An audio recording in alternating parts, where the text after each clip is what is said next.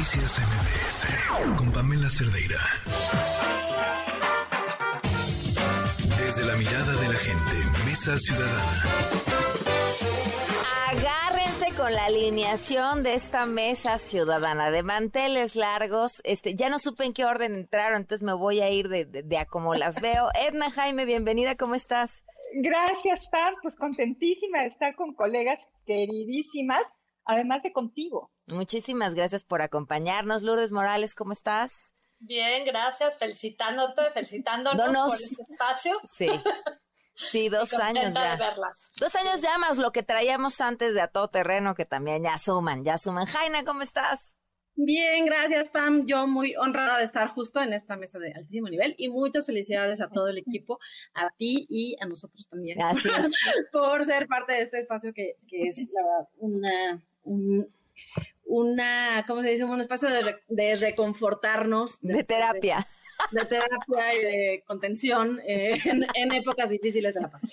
Edna, querías arrancar con un, con un tema, cuéntanos. Ay, mire, yo les estaba platicando que estuvo en México el relator de la ONU para la independencia de jueces, magistrados y abogados.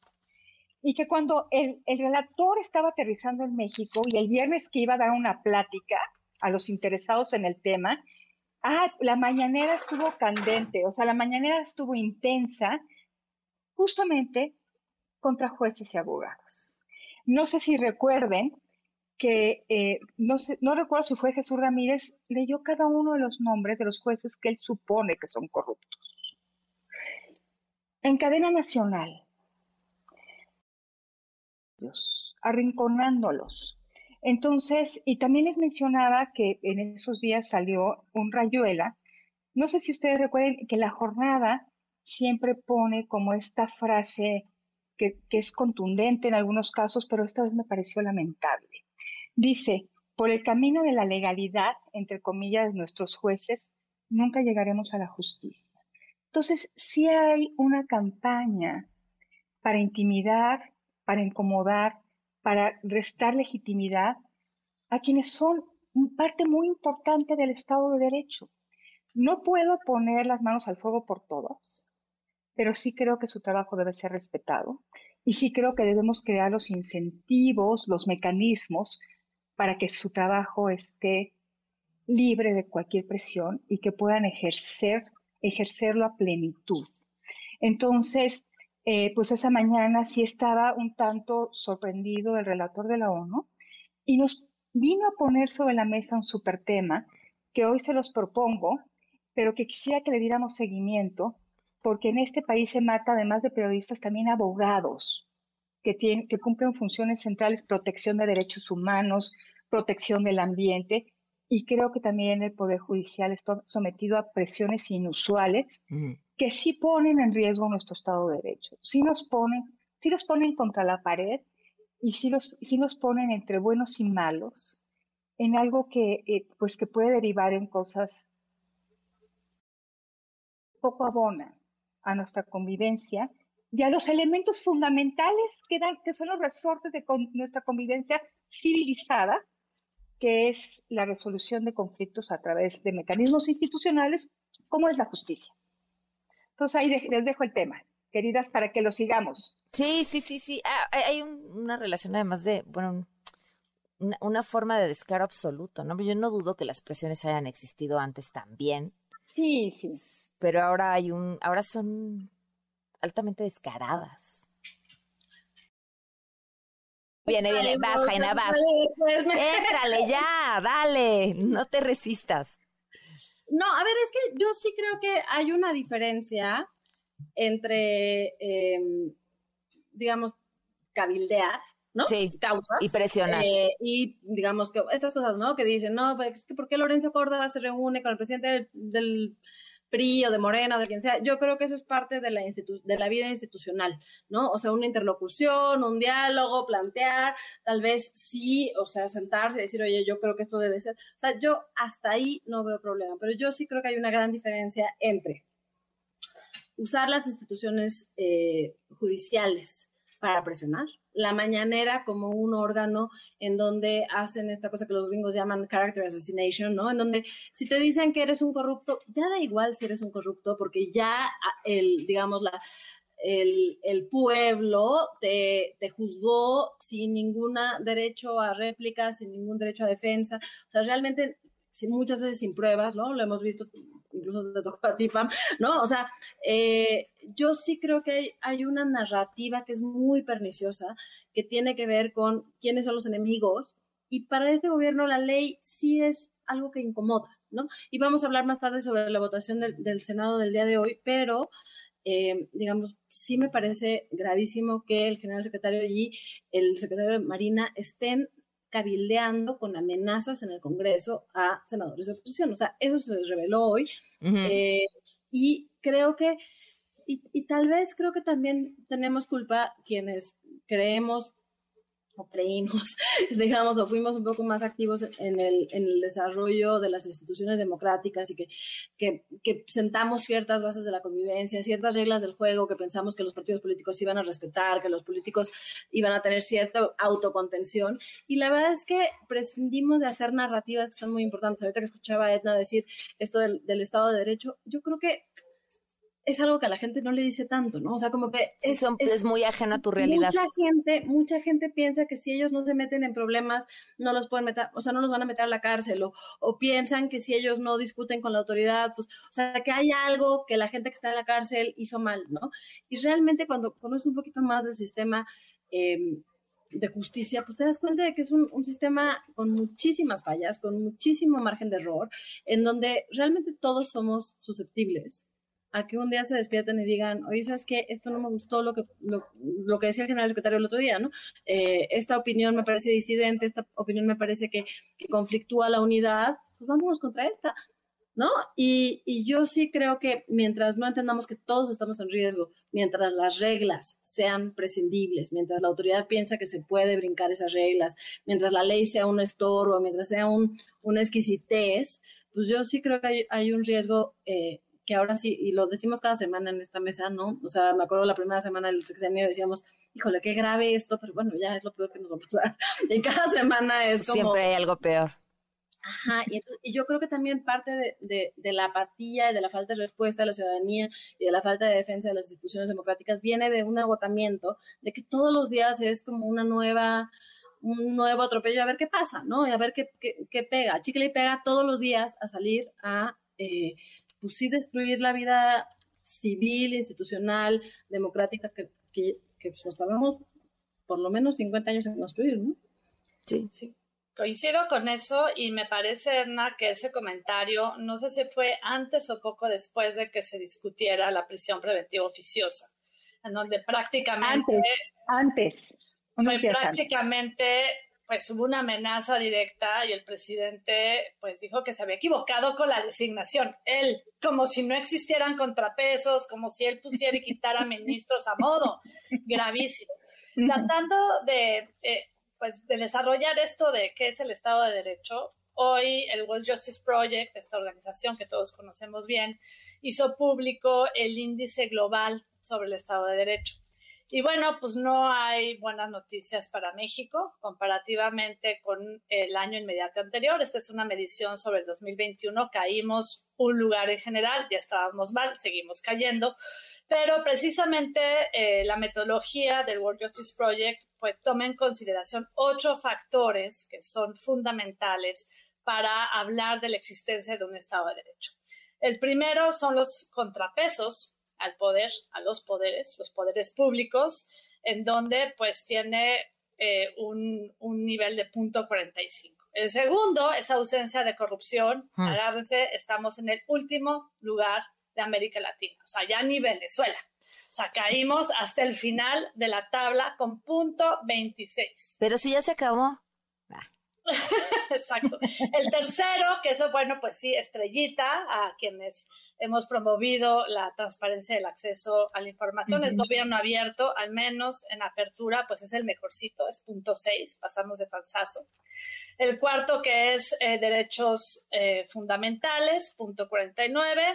en la parte de orden y seguridad, punto 53, eh, regla, eh, capacidad de justicia, punto 44, justicia civil, punto 37 y justicia criminal, punto 29. Entonces, sí estamos en alertas eh, con estos datos, no hemos mejorado y creo que esto puede coincidir con la discusión que decía Jaina Creo que la estrategia que se está proponiendo de militarizar el país no nos va a generar mejores indicadores ni mejores condiciones para el ejercicio de derechos. Es sumamente preocupante lo que sucedió hoy en el Senado, en donde se utilizaron distintas argucias. No estoy fraseando exactamente al senador Dante Delgado, pero algo así dijo, me pareció muy congruente lo que expresó, en donde al momento de la votación sobre esta iniciativa de extender eh, la presencia y el control de los militares en la Guardia Nacional hasta el 2028, eh, pues decidieron no votar porque no juntaban la mayoría calificada. Entonces, eh, pues todo esto nos habla de una situación de, de, deterioro y de escasa resistencia frente al abuso, sumamente preocupante. Yo tengo la esperanza de que este contexto pues nos haga estrechar lazos, nos haga generar nuevas estrategias de resistencia desde la sociedad y poder convocar a pues a actores que sí han sido congruentes y que dan la batalla. Siempre los hay, campeones siempre los hay. Claro. A ver, pues seguimos en el tema del Senado. Este, para darle, por cierto, gracias a las personas que nos escriben, discutimos un poco en corte esta eh, falta de interés de la gente en general sobre estos temas que finalmente sí nos afectan a todos. Pero desde la prisión preventiva hasta lo que sucedió hoy en el Senado, les comentaba hasta esta protesta de buscadoras en, la estela de luz. ¿Decías algo, Jaina? O sea, justo, a ver, hoy lo dijeron, eh, bueno, yo escuché algunas intervenciones en el Senado y se lo escuché a Kenia López Rabadán y a Damián Cepeda.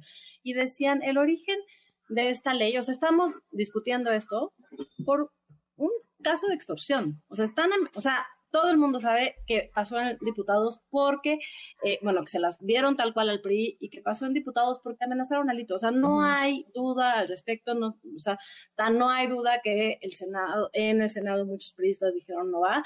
Eh, y al final, un poco lo que decía Edna, pues vamos, pues ya, ¿qué nos queda? Rezar para que el bloque de contención se mantenga en el Senado y no pasen las reformas constitucionales, porque si por vía de amenazas se puede generar esta supermayoría y se van contra el INE, o sea, olvídenlo todos los que van a votar, porque además eso, están votando eh, o sea, a mí, digamos, hay una reflexión, o sea, lo que hoy no pasó en el Senado puede pasar, porque no solo hubo este proceso de intimidación, sino hicieron un ardid de, eh, de reglamento del Congreso en donde regresaron, como no les alcanzaron los votos, regresaron el dictamen a comisiones y tienen 10 días para volverlo a presentar en el Pleno. O sea, todavía no está librada la batalla y yo creo que como sociedad civil, aunque sea tuitazos, no, si ya no nos vamos a manifestar, sí tenemos que presionar a los senadores de oposición para que mantengan su postura, como lo hicimos en, reforma eléctrica y creo que la presión social sí funcionó, por un lado. Por otro, creo que eh, pues sí es, sí es algo muy grave, o sea, sí es algo que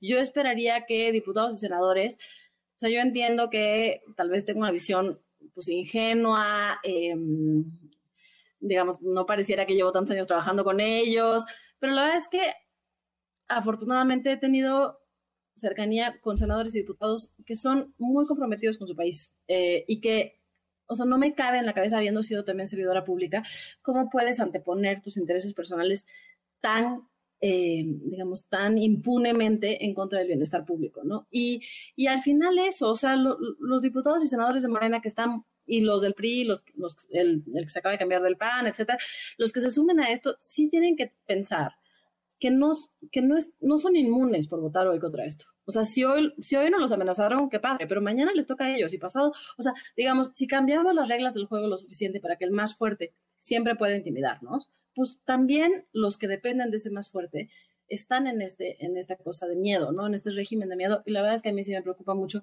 lo que pasó hoy en el Senado, lo que se vio en el Senado con el descaro absoluto el secretario de Gobernación enfrente, el Senado cabildeando, presionando, eh, amenazando, los, los tweets de Quirino. Eh, sí. ¿no? O sea, sí hubo un, un pues una, una andanada, digamos, que a mí sí me preocupa mucho y que, y que ojalá que, que logremos comunicar la gravedad de lo que está pasando, porque te digo, cada semana decimos, esto sí es gravísimo esto sí es gravísimo, pero ahora sí creo que ya es como la, la, el límite de lo que es democráticamente aceptable.